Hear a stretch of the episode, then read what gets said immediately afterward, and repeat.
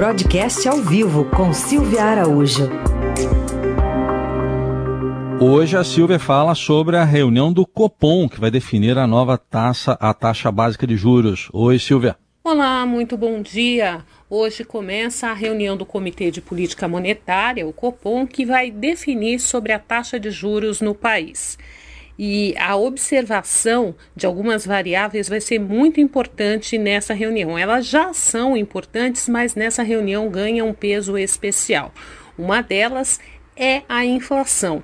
A esticada dos preços, principalmente no atacado nos últimos meses, vai requerer uma atenção muito especial por parte dos diretores do Banco Central.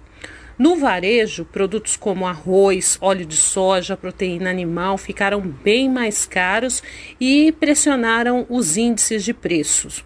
Para se ter uma ideia, na pesquisa Focus, aquela pesquisa que o Banco Central divulga toda segunda-feira, mostrou que as estimativas para o IPCA nesse ano de 2020 saltou de 2,6% para quase 3% nesse ano. Mesmo com essa pressão, a alta do IPCA ela é bem modesta quando a gente compara com outros indicadores, como por exemplo os IGPs, que eles são influenciados, entre outras variáveis, pelo câmbio.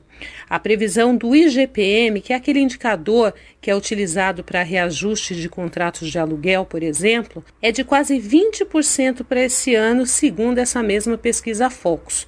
No caso da parte fiscal do país, o Banco Central vem emitindo alguns alertas em seus documentos sobre a preocupação com a trajetória de crescimento da dívida e do déficit público.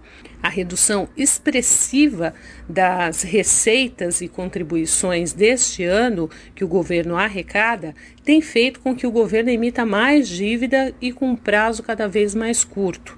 Além disso, nas últimas semanas, os investidores têm pedido umas taxas muito mais altas para poder comprar esses títulos do governo.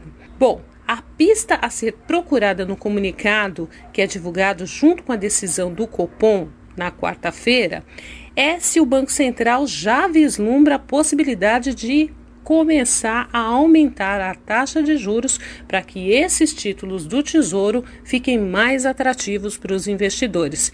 E é isso que a gente vai conferir na quinta-feira aqui no Jornal Eldorado.